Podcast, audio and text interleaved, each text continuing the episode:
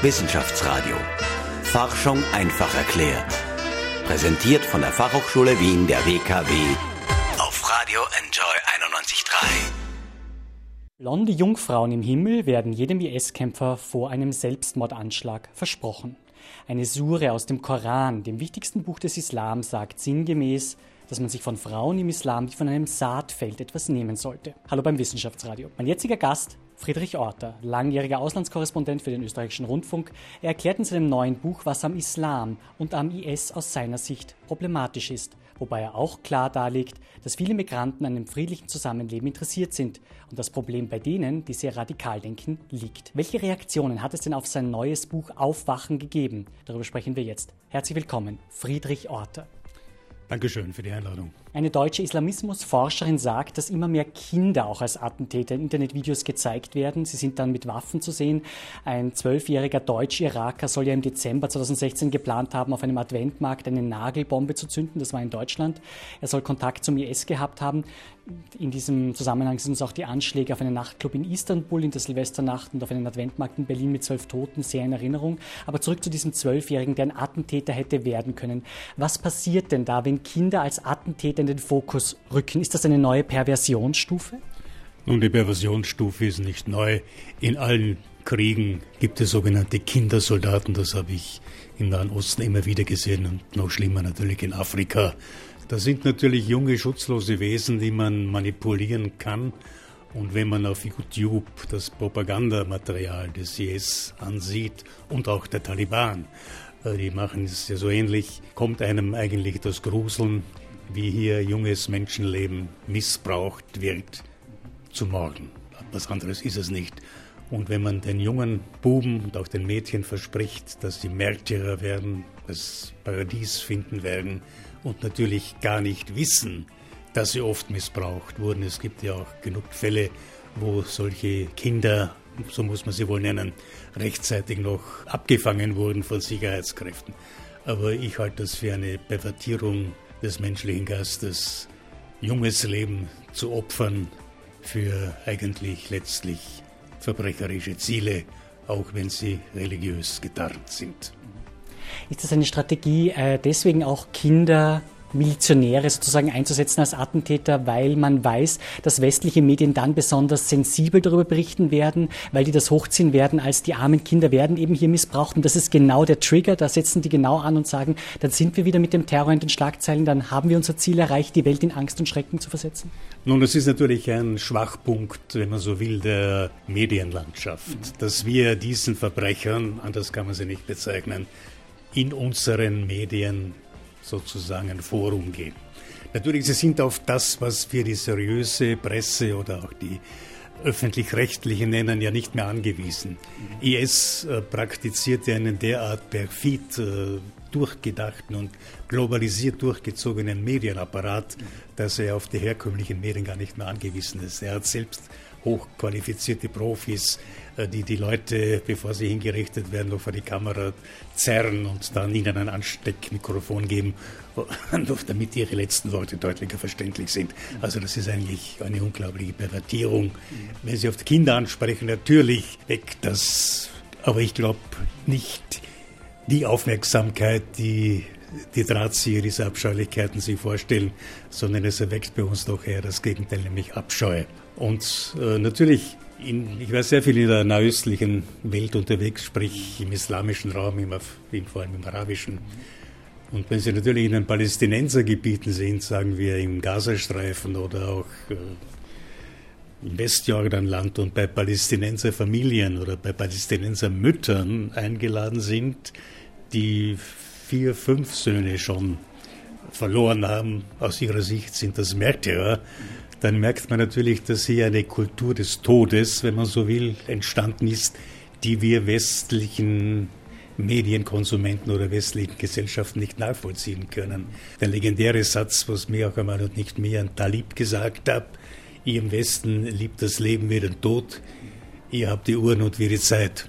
Also das ist hier, ein, wenn man so will, doch ein kultureller Riss, äh, der nicht zu kitten ist.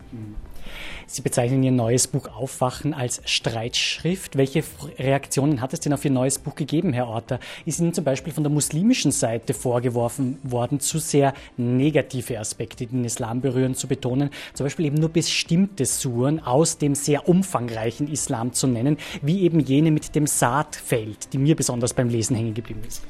Ja, wissen Sie, den Koran kann man so und so lesen. Man kann ihn lesen, das Buch des Friedens und Buch des Krieges. Es pickt sich jeder heraus aus diesen Suren und äh, was er eigentlich in seinem Kram haben will.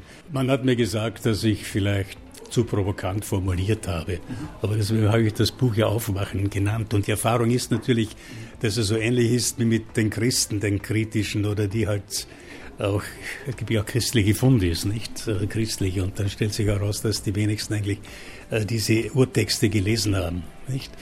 Ich bin eher vereinnahmt worden von einer Seite, von der ich nicht vereinnahmt werden will, also von unseren Rechten, die natürlich sich auf diese islamkritischen Seiten draufgesetzt haben und meinen, ja, wenn Eras das auch sagt, dann werden wir wohl nicht so falsch liegen. Nein, es ist ja was anderes. Was ich und nicht nur ich, die islamkritisch ein bisschen argumentieren, äh, zu bedenken geben. Man sollte vorsichtig sein, wenn eine Religion oder eine Religionsgemeinschaft auftritt mit dem Anspruch, im Besitz der allein selig machenden Wahrheit zu sein. Dagegen wehre ich mich. Ich kann die Gesellschaft, in der wir leben, nur verteidigen, wenn ich bereit bin, mich für diese Werte, die wir vertreten, einzusetzen. Und ich werde nicht müde, gebetsmühlenartig zu wiederholen. Wir leben in einer Gesellschaft, in der es Meinungsfreiheit, Glaubensfreiheit, Redefreiheit, sexuelle Freiheit gibt und das setzt Toleranz voraus.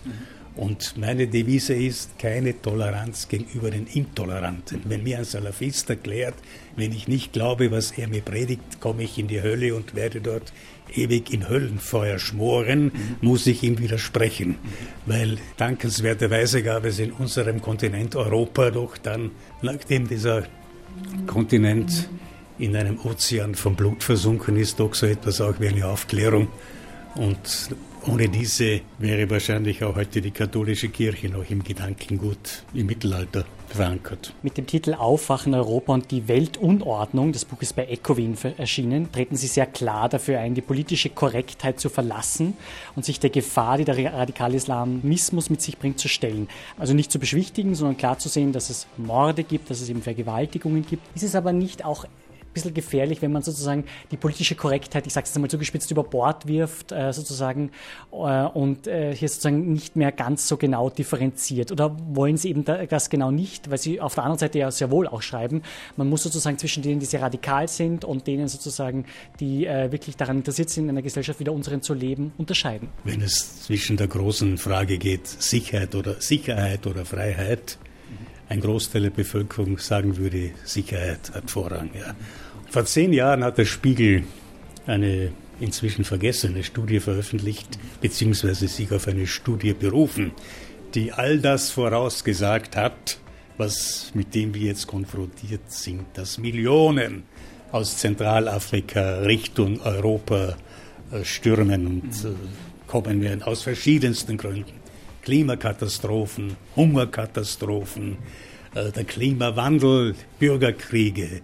Damals natürlich hat man in Europa geglaubt, wenn man mit den Autokraten und Diktatoren dieser Regionen einen faulen Kompromiss schließt, das heißt ihnen Milliarden zuschanzt, damit sie uns diese Menschen sozusagen vor dem Mittelmeer abhalten, hat das funktioniert. Diese Diktatoren sind gestürzt worden durch Volksaufstände zum Teil aber natürlich nicht mit dem Ergebnis, dass in diesem ganzen Ring des Maghreb bis hinunter zur Sahelzone funktionierende Staaten entstanden sind, sondern das pure Chaos. Und aus diesem Chaos brechen Menschen verzweifelt, von Schleppern missbraucht, auf in eine Region, die sich EU-Europa nennt, das aber nicht imstande ist, seine Außengrenzen zu schützen.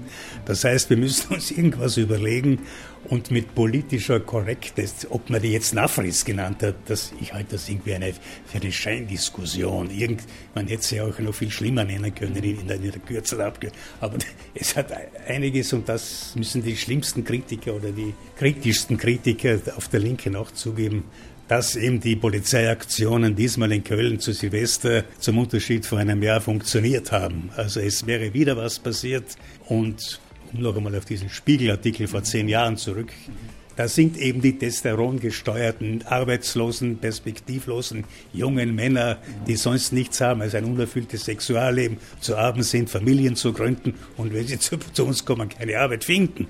Und das ist das Schlimme. Und wir müssen jetzt, glaube ich, Political Correctness hin oder her aus diesen Tatsachen stellen. Sei es mit einer völlig veränderten äh, Afrika-Politik, vor allem im ökonomischen Bereich, oder ja, mit einer völlig neuen Geburtenkontrollpolitik und da spielt die Kirche leider keine allzu rühmliche Rolle auf diesem Kontinent.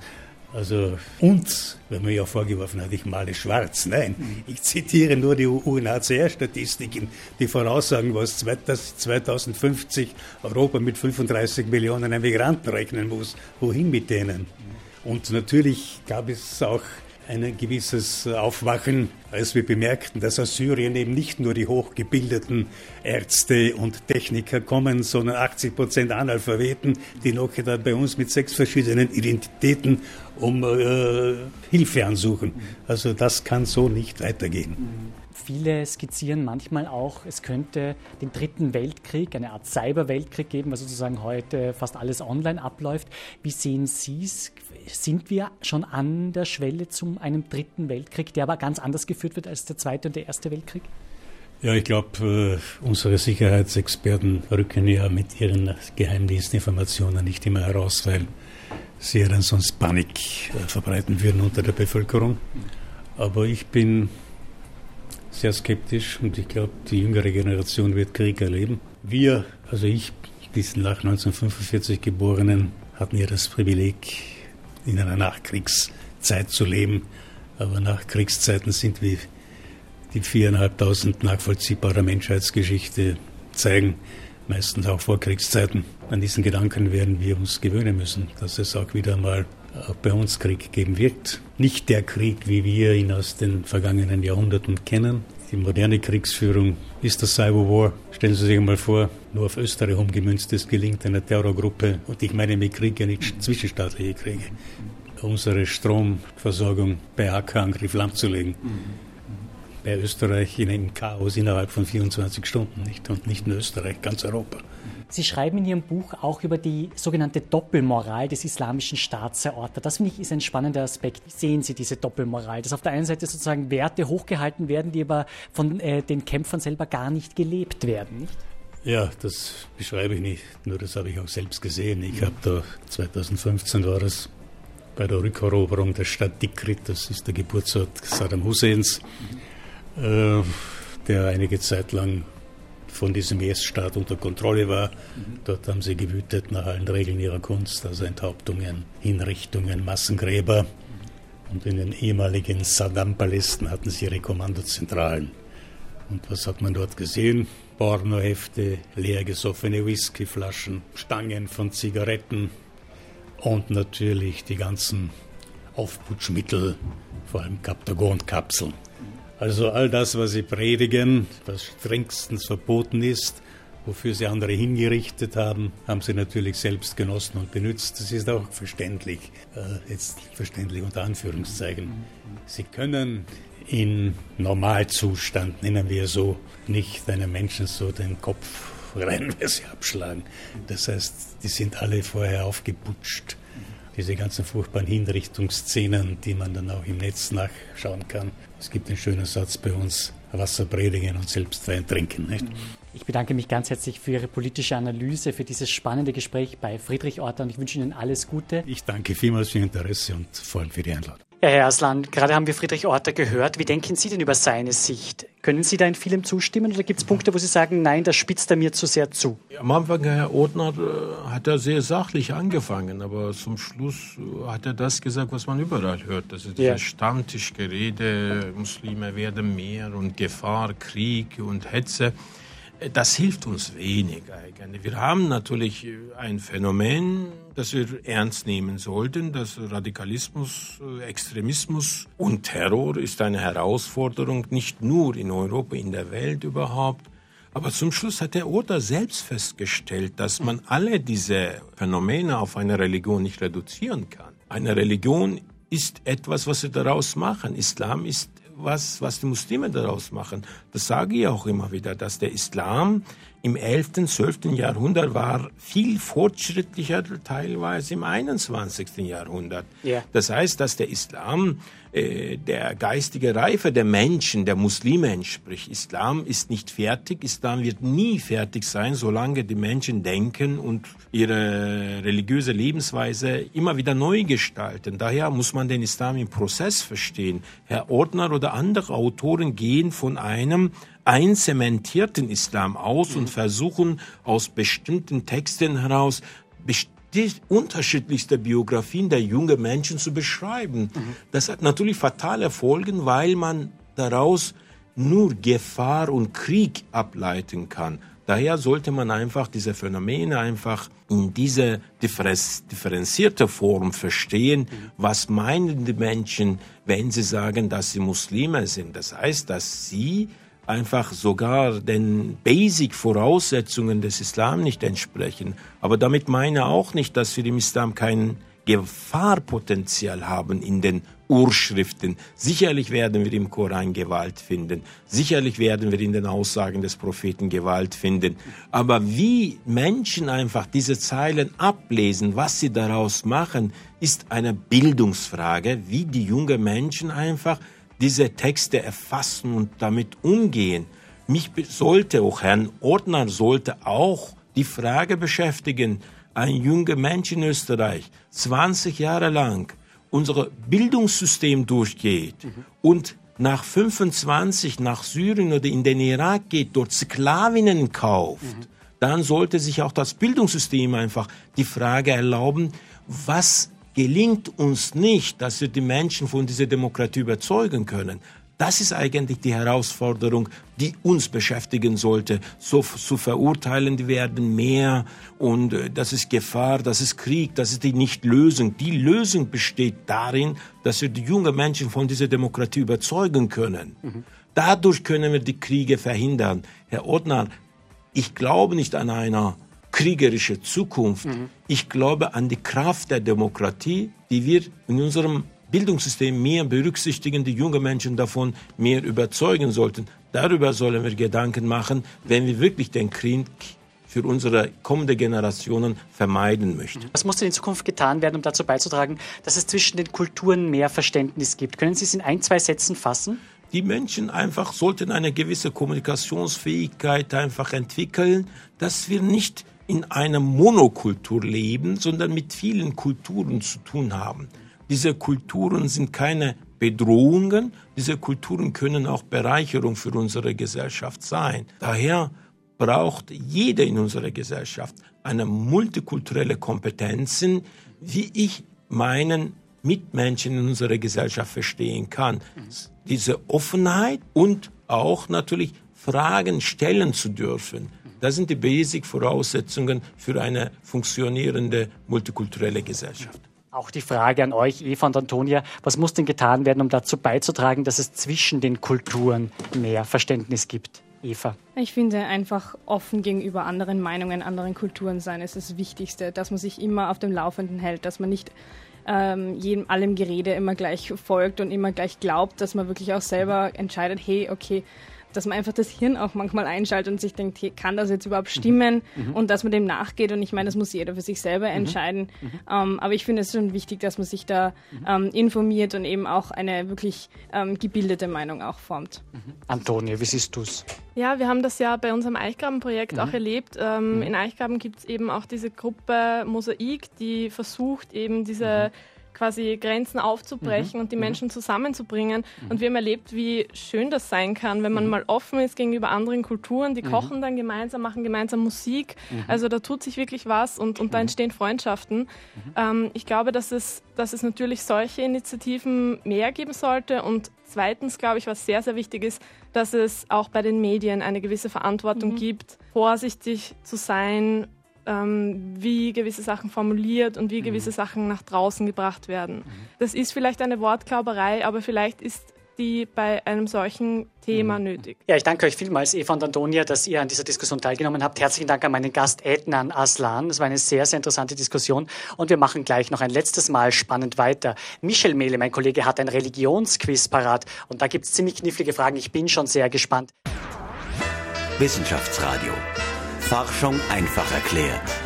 Präsentiert von der Fachhochschule Wien der WKW auf Radio Enjoy 91.3. Willkommen zurück. Ich stelle mich jetzt einem Religionsquiz und ehrlich gesagt bin ich schon ziemlich neugierig, Michel, was mir da erwartet. Schauen wir mal, ja? Genau, wir schauen jetzt gleich. Es geht los mit dem Religionsquiz. Ja.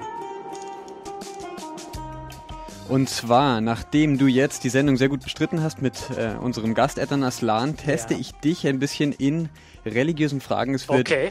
Islam und Christentum und noch weitere Religionen vorkommen. Drei Fragen und am Radiogerät könnt ihr natürlich gerne mitraten. Paul, bist du bereit? Genau, also Sie können gerne mitraten. Ich bin natürlich bereit. Ich bin sehr gespannt. Ehrlich gesagt, vorbereitet habe ich mich nicht wirklich, aber bitte. Okay, los na, geht's. Dann schauen wir mal. Diese drei Personen spielen im Islam und im Christentum eine Rolle. Adam, Abraham und Jesus. Ist das richtig oder falsch? Na, das, das, das ist falsch, denn es geht ja um das Christentum, wie ich richtig äh, hoffentlich gehört habe. Also nur Adam würde eine Rolle spielen, oder? Bin ich richtig?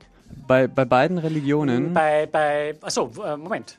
Welche Religion? Ich dachte, es geht nur ums Christentum. Na, Islam und Christentum ah, spielen Moment, beide. Moment. Dann doch Abraham, aber Abraham, bin ich ganz sicher. Ich glaube aber Abraham und, Ad, äh, und Adam. Ich glaube beide. Okay, also Jesus ja. ist auch dabei. In diesem Fall oh, ja, ist das. Äh, dann gibt es noch, äh, ja. es gibt noch zwei Chance, Fragen. Also es gibt noch die Chance, dass Sie sozusagen hier doch noch den Applaus bekommen, den wir hier schon ein bisschen angespielt haben. Okay, ja. dann äh, schauen wir mal. Welche Weltreligion ist in Österreich nicht anerkannt? Ist das Buddhismus oder Hinduismus? Das ist eine sehr gute Frage. Buddhismus ähm, oder Hinduismus, welche ist nicht anerkannt in Österreich voll? Mm, ich glaube, ich glaube, dass es der Hinduismus ist, aber ich bin noch nicht ganz sicher.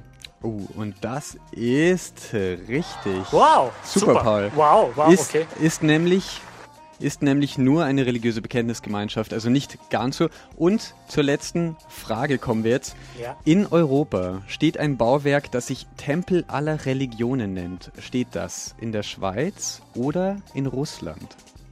Der Tempel aller Religionen. Also äh, aller Weltreligionen meinst du? Aller, aller Weltreligionen, äh, ja. 16 äh, Religionen sind da sogar vereint, okay, aber. Okay. Und das ist in der Schweiz. Oder ja. in Russland. Oder eventuell in Russland ich glaube, dass sozusagen das, es würde besser zu Russland passen, weil du auch sagst Tempel. Ich, ich glaube, dass das eher nach Russland gehört. Meine, meine Vermutung. Ja? Und falls ihr am Radiogerät auch mitgeraten habt, ja. Das ist richtig. Wow, super. Habe ich doch, kurz also, geschlagen. Zwei ja, richtige Antworten. Zwei richtige Antworten. Wow. Vielen Dank, Paul. Okay, Schönes Quiz, gut gemacht. Ja, vielen Dank, Michelle, für dein tolles Quiz. Das war eine, glaube ich, sehr interessante und spannende Live-Sendung ja, mit dem Islam-Experten Ednan Aslan. Er ist Islampädagoge hier in Wien. Ich danke meinem Kollegen Michelle für ein spannendes Quiz. Ich danke noch einmal Antonia Hafner und Eva Schmidt, den Studierenden hier bei unserem Haus, die an dieser Diskussion auch mit teilgenommen haben. Und das war das Wissenschaftsradio für heute. Wir hören uns hoffentlich bald wieder. Servus. Wissenschaftsradio, das Forschungsmagazin. Jeden Dienstag von 10 bis 11. Alle Infos unter enjoyradio.at.